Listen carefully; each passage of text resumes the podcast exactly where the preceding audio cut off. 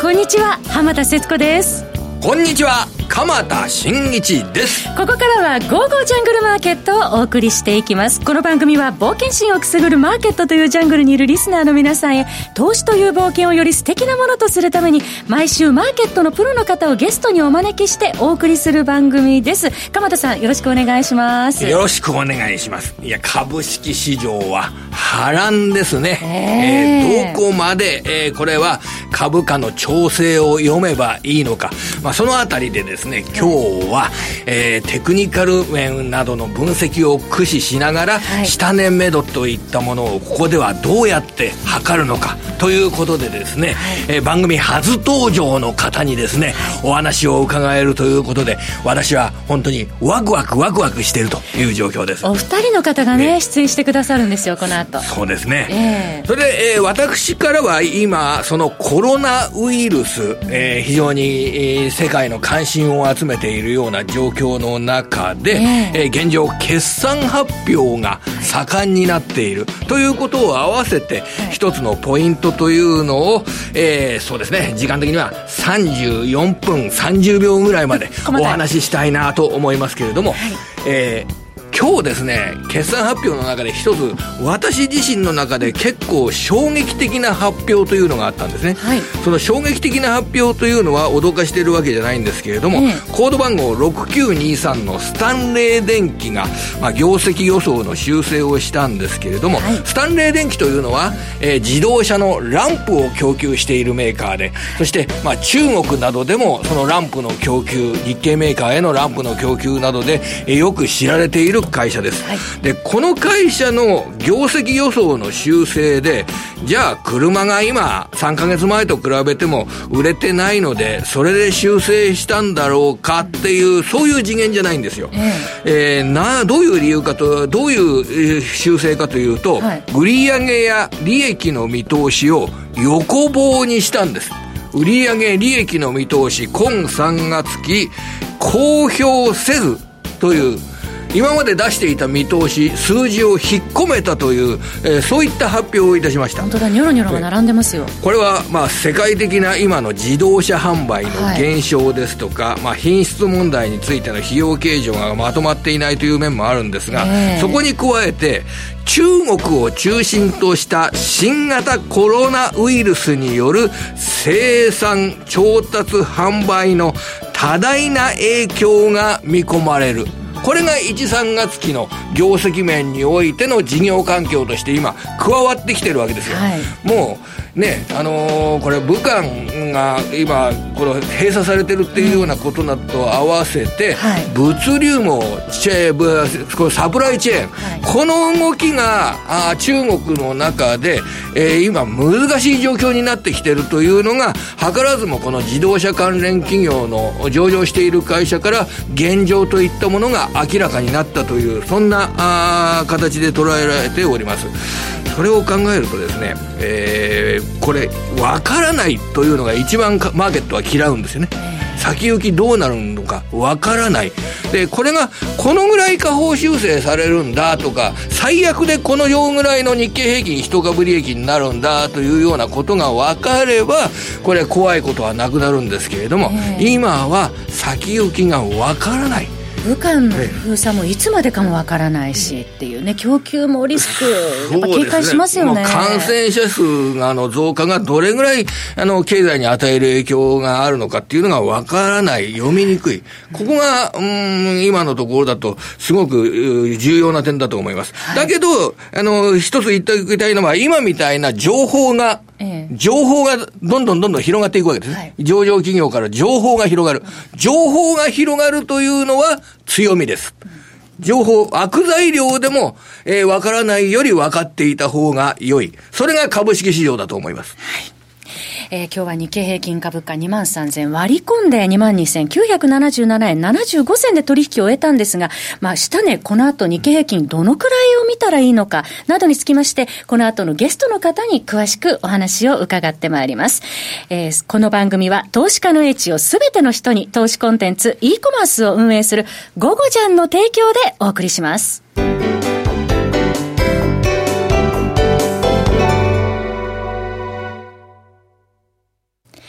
それでは本日のお一人目のゲストの方、ご紹介いたします。えー、番組初登場です。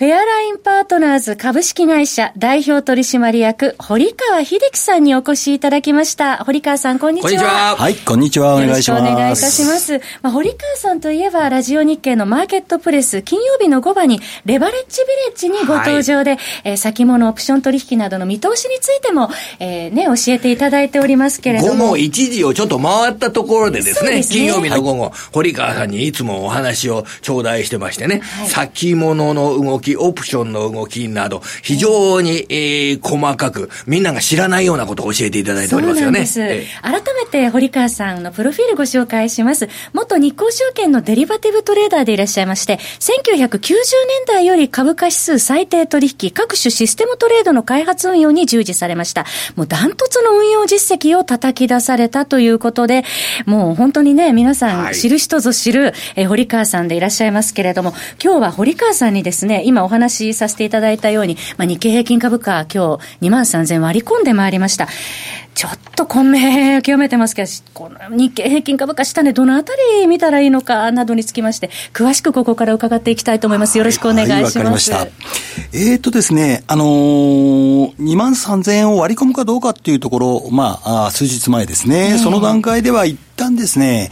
皆さん、下値どのぐらいかなっていうところがもう気になってしょうがなかったと思うんですけれども、まあ、あの、いろいろですね、業界関係者なんかにと連絡を取りながらですね、どのくらいかなっていうところで、あの、話からするとですね、まあ、一旦2万3000円は割った方がいいでしょうっていうようなですね、そういう見解だったんですね、もう数日前の時点で。ですから、まあ、本日の2万3000円割れというのは、まあ、長らく業界でこうやってきた、あプロの人間からするとですね、はい、まあちょっとこの辺りまではあったでしょうというところだろうと思います。はい。で、えー、多くのですね、えー、リスナーの方気にしていると思うんですが、まあ我々がどの程度の下値ぐらいを想定しておけばいいかというところ、はい、まあ気になるところだと思うんですけど、正直言ってこのコロナウイルスの広がりがどの程度株式市場にですね、ネガティブなインパクトを与えていくのかっていうところは、まあ、これから入ってくるニュースによって、病気の広広がりとかですね、そういったところによってまた変わってくるとは思うんですが、まあ、あ過去の、要はあテクニカル面とかですね、そういった面から、大体推測するとですね、この辺りだろうっていうところが、あわかるかと思うんで、一応検証してきました。で、まあ皆さん、冷やしチャートで日経平均のチャートなんかをこう気にしていると思うんですけれども、まずは、昨年の夏の安値といったところが気になると思うんですね。はい、昨年の夏、8月6日なんですが、この日はですね、日経平均がですね、えー、600等円安しまして、えー、2万トンで100等円つけたんですね。はい、で、えー、その時にですね、じゃあどのくらいの安値が瞬間あったのかと言いますと、うん、まあこれテクニカル面なんですが、25日移動平均線からどのくらい下方乖離するのかというところ。でですね、通常株式市場ではですね、えー、まあ指数っていうのは全体の平均を出した指数なんで、指数が大きく下方乖離しすぎることっていうのはあんまりないんですよ。長く続かない。そうすると、通常ではまあ、マイナス5%乖離というようなですね、えー、そのぐらいがまあいいところでしょうというのがですね、えー、そういうところだと思います。で、今日現在のですね、25日移動平均線というのは、2万3000トンで700円近辺です。はい、まあ、あ25日移動平均線は移動ですから、こう、下げが、下げればどんどん移動平均線も下がっていくんですが、それからしますとですね、昨年の8月のですね、はい、えー、最安値をつけた日というのは、瞬間的にマイナス6.4%まで突っ込んだんですね。はい、で、えー、2万トンで、えー、100等円をつけましてですね、その日は大陽線でそこからの切り返しが始まったというですね。取引時間中は安くなったんですが、大陽線というのは終値は上がっていった。終値に向けて上がっていったという、そういう状況だったんですね。そういう状況のサインみたいなそういう形になったということですね。で、あの日がですね、前夜のニューヨークダウが、これ、えー、768ドル安しまして、で、朝から日経平均ドカーンと売られたんですね。そういう形になってます。で、現状でですね、今日あたりは、あ時間外のニューヨークダウ200ドル安以上ちょっとまあ下げてるような形になってるんですが、まあ、あここからですね、まあ仮に700ドル下げますと、ニューヨークダウも2万2万8000ドル、はい、まあちょうどですね、えー、移動平均線の下値にピタッと届くようなですね。すね。昨日2万8734ドル、そういう形になります。えー、まあ今のアメリカ経済の状況、それから昨日のパウエルさんの発言なんかから、講演なんかからするとですね、えー、ちょっとまあ700ドル、800ドル、アメリカ下げるのかと言われると、どちらかというとアメリカ株ってどこ吹く風みたいなですね、日本株は下げるときは結構下げるんですけどね、はい、アメリカ株は下がってこないというのが、ちょっと、あの、ね、実際の本音であるんですけれどもね。はい。そういう形になりますんでね。えー、じゃあ、あのー、まあ、その、下方乖離、瞬間的に6.4%っていうのがですね、はい、8月にあって大底打ったわけなんですけど、はい、それを今の相場に当てはめますと、2万トン、2万2000ですね。はい、えー2万2186円。はいはい。ですから、まあ、2万2000円に近づくような、まあ、これはまあ去年の8月の時点のチャート見ていただければ分かりますけれども、はい、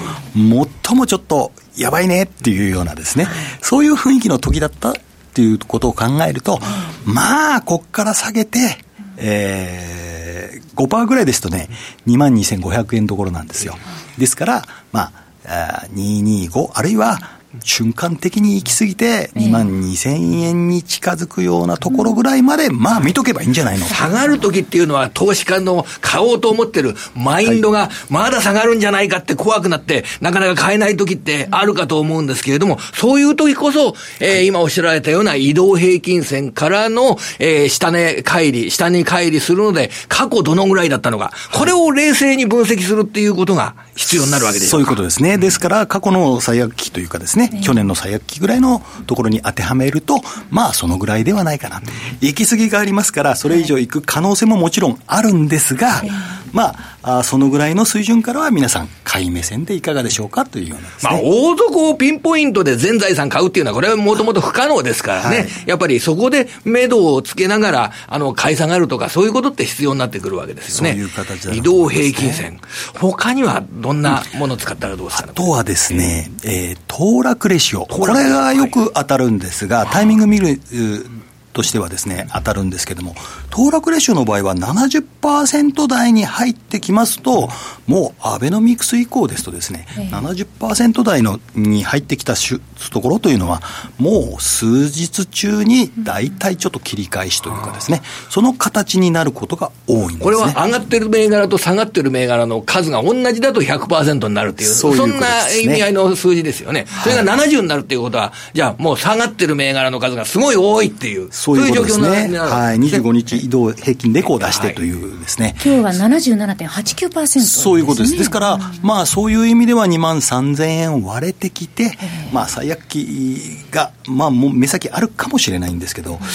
ただ、今日の本日の日本市場の下げっていうのは、基本的に WHO の緊急事態宣言まで織り込んだような下げのような感じはしますけれどもね。予定のですね。今こう言ってますけども、えー、多分そうなんじゃないかなって皆さんちょっと思ってるんじゃないでしょうか。ね、はい。そういう意味ではね、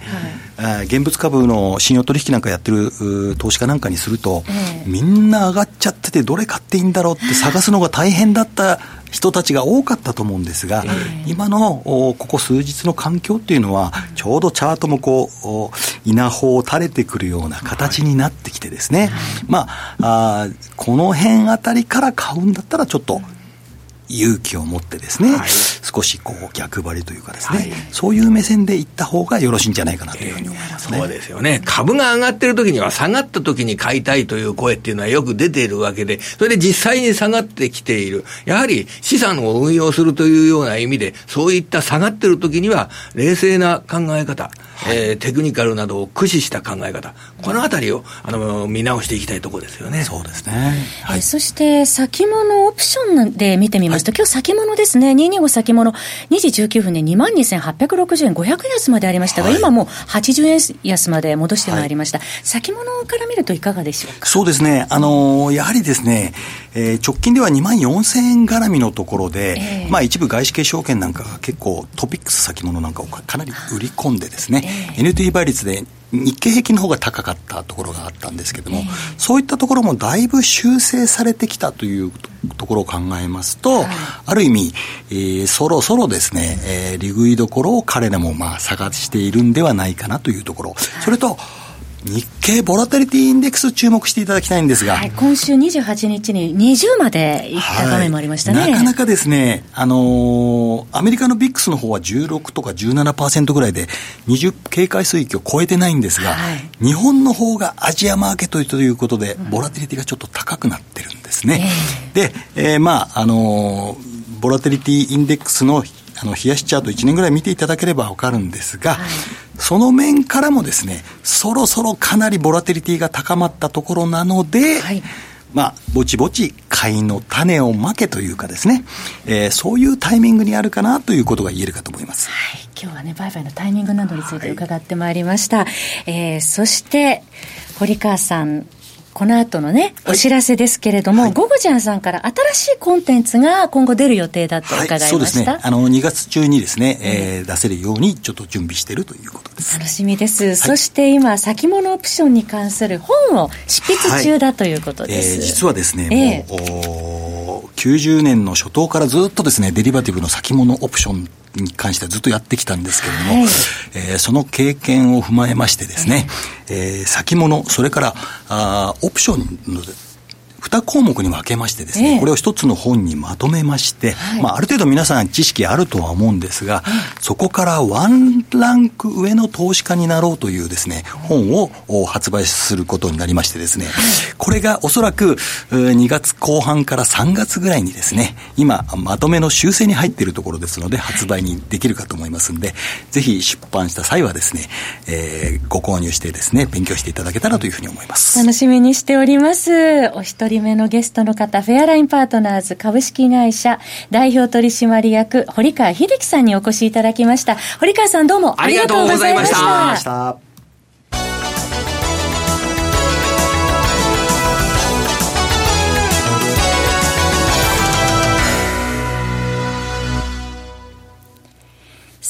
お二人目のゲストの方、番組初登場です。えー、東京シストレさんにお越しいただきました。東京シストレさん、はじめまして。はい、こんにちは。今日はお招きいただきましてありがとうございます。ありがとうございます。まあ、東京シストレさんといえば、EA のベアトリーチェを開発されていて、ゴゴちゃんのリスナーの皆様、えー、ね、購入されてる方も多くいらっしゃるかと思いますけれどもね。ね結構利用、利用されてる方がまあ、多いというふうに聞いております、はい、もともと東京シストレさんは10年以上前は裁量取引をされてらしたと伺ってるんですが。そはい、でそこから EA に転向されて、はい、ベアトリーチェを開発されたということなんですけれどもこの経緯はどのような経緯だったんですか？えっとですね、うん、僕としましてはあのやはりあの裁量トレードですと、まあ、ストレスがどうしても溜まってしまうっていうのがあるんですよね、うん。うん、あのチャートの前にいますと。例えばまあその時間帯によってあのトレード集中しなければいけない時間が例えばあったとします、はい、でもまあそれやっぱりいちいちやってると、まあ、ロット数を張ると非常にストレスになって、まあ、精神的にあまり良くない。だったらまあこれは機械化してしまおうというふうにまあ考えたわけですね。はいなるほど。その、えー、EA なんですけれども、東京シストレさんが開発されているベアトリーチェ、えー、ゴゴちゃんのサイトでも発売されておりますけれども、このベアトリーチェの特徴について伺ってもよろしいですか、まあ、特徴としまして、うん、あの結構開発のその期間というか、まあ、実績が長いですから、えー、まあ、そういったノウハウの積み重ねによって、まあ、改良して、うん、うんまあ、どんどんどんどんその、まあ、信頼性の高い、まあ、トレードができるようになってきているっていうことでしょうかね。はい。まあ、ただ実際のところ、去年の、まあ、19年ですね、ええ、まあ、全体的にその相場があまり良い状態ではなかったですので、え、まあ、結構、うちの、まあ、家も、まあ、あまり成績良くなかったっていうのは、まあ、実際のところまああります。ただ、まあ、今年に入ってからはまあ非常に順調で、うんまあ、今年に入ってから、まあ、始められる方とかがいるのであれば、まあ、当たり年かなくらいに思ってますね。この EA というのは、ちょっと基本的な部分で恐縮ですが、はい、あの、為替相場、FX トレード、ということで考えてよろしいんでしょうか？そうです。主にまあ FX をトレードします。はい。その FX トレードで言いますと、ちょっと的外れな質問だったら申し訳ないんですけれども、はい、あの、ドル円相場についてはトランプ大統領になってから、あの、これレンジがすごく狭くなって、はい、で、ドル円がなかなか儲からないっていうようなことで、えー、FX やられてる方がドル円以外のところに行ってるというような話って一般論として聞くんですけれども、これはそういうところで打ち勝つような、そんな家と言えるんでしょうかね、これは。実際ですね、あの、去年の相場、動かないってことは、はい、つまり、儲からないってことです、ね、はい。はい、ですから、まあ、要は成績も横ばいになってしまうっていうのがあるんですよね。うんうんまあ、動かなければどうしようもないですからね。はいなるほど。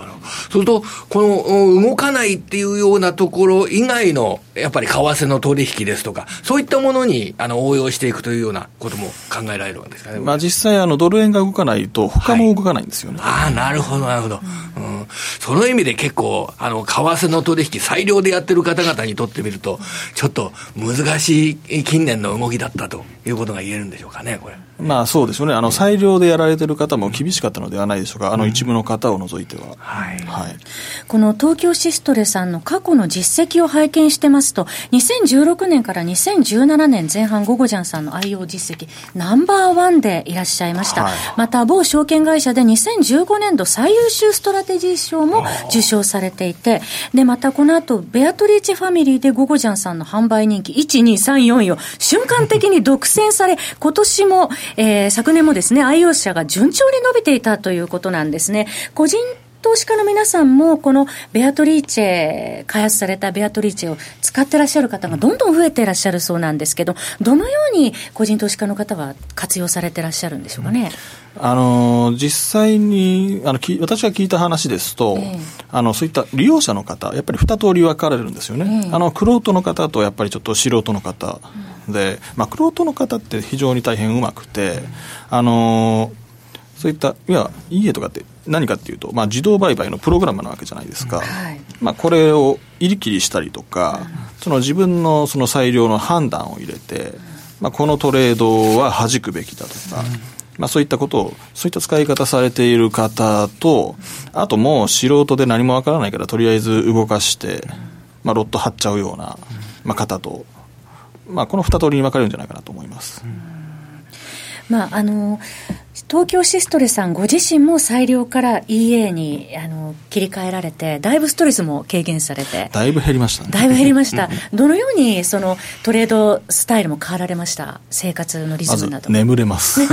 まずそれじゃないですか、眠れるっていうところですよね。それアメリカの時間の方が動いたりする傾向が出てくると、すごく生活のリズムが狂ったりしてきますよね。狂うんですよ、実際。ところが、まあ、あのそういった機械に全部任せてるタイプの、えー、まあ、僕みたいな変わったトレーダーはそういうのないんですよ。もちろんあのそのニューヨーク時間とか起きて見ていることはありますよ、あの指標が発表されるときとか。はいはいこのゴブジャンさんで、ベアトリーチェシリーズは今、どのくらい出してらっしゃるんですかまあ、どれぐらい出しているでしょうね。えー、あの結構ですね、ゴゴジャンさんのサイトの中で、ベアトリーチェで検索するとずらーっと出てくるんですね。ですので、かなりいろんなパターンで、これまで開発されてきたっていうところで、ね、そうですね。まあ、本当のところ言ってしまいますと、はい、まあ、成功策も失敗策も両方あるんですよ。えーその成功策といえば、どういうところがおすすめでいらっしゃいますか、まあ、成功策でいうと、まあ、デルタ2の後、系統が一番成功したんじゃないかなというふうに思いますね。はい、あのやっぱり去年の相場がもそもそもあの異常な相場で、えー、ほとんどの EA があの勝っていたものが負けるような、はい、それはうちも例外じゃなかったんで、はい、一時的には落ち込んだっていうのもあるんですけども、えー、まあ、そうじゃなくて正常に戻った相場であれば、またちょっと、まあ、そういった成績も伸びますから。はいこのあたりの、えー、シリーズはあの非常に信頼性が高いと思います、うん、まあ、2020年1月スタートしましたけれども、今後の相場、どのようにご覧になりながら戦略立ててらっしゃいますか？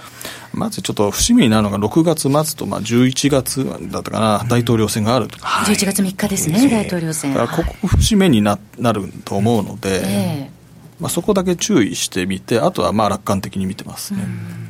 そこの注意点も頭に置きながら、まあ、家をね、使いつつ。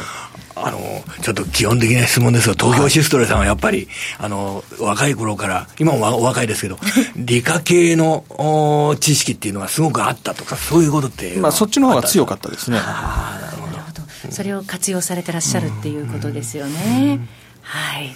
ということで、今日はね、東京シストレさんにお越しいただきまして、はい、まあ、裁量取引からなぜこの EA 開発者になられたのかっていうところから伺いましたけれども。これ、あの、いろいろなどんな EA があるかっていうことは、はい、あの、ゴゴジャンのホームページに行って、その EA の、はい、売れ筋 EA ですとか、どんな EA があるかですとか、そういったところをホームページで見れば、はい、いろいろチェックもできるわけですね。そうですね。ゴゴジャンのホームページからシステムトレードというところをクリックしていただきますと、売れ筋ランキング、そしてベアトリーチェ、の、えー、作品がズバズバ出てくるというところです。そこからお選びいただければと思います。ご自身に合ったものをやはり選んでいただくっていうところになりますよね。まあ、あの、自分、あの、長い間、そういった EA とか、そういった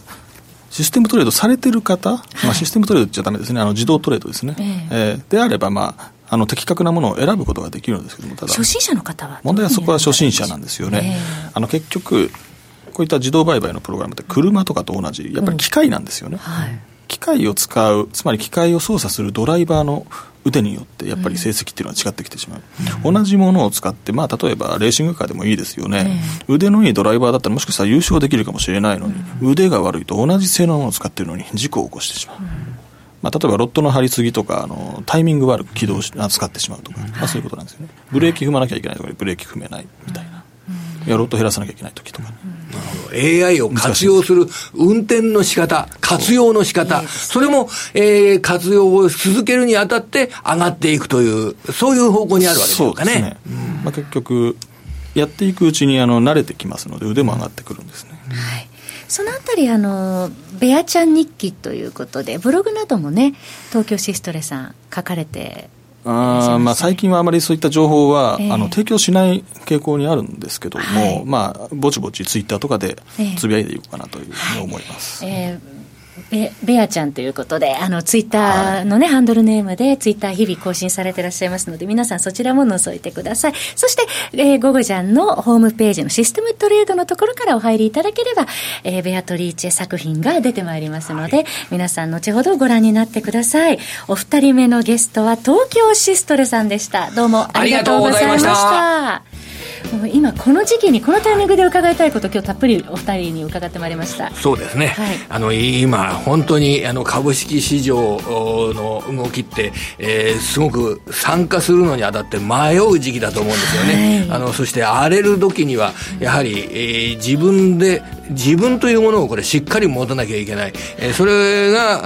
えー、今の状況かと思います。さまざ、まな分野の方のお話を伺いながらね、えー、そのあたりを磨いていきたいなというふうに思っております。まず判断基準の軸を持つということ大事になってきそうですね、はい、えー、番組もそろそろお別れのお時間です、えー、来週も素敵なゲストの方をお招きしてお話を伺ってまいりますので皆様どうぞお楽しみに。鎌田さん今週もどうもありがとうございました。それでは皆さんまた来週お耳にかかりましょう。この番組は投資家の英知を全ての人に投資コンテンツ e コマースを運営する「ゴゴジャン」の提供でお送りいたしました。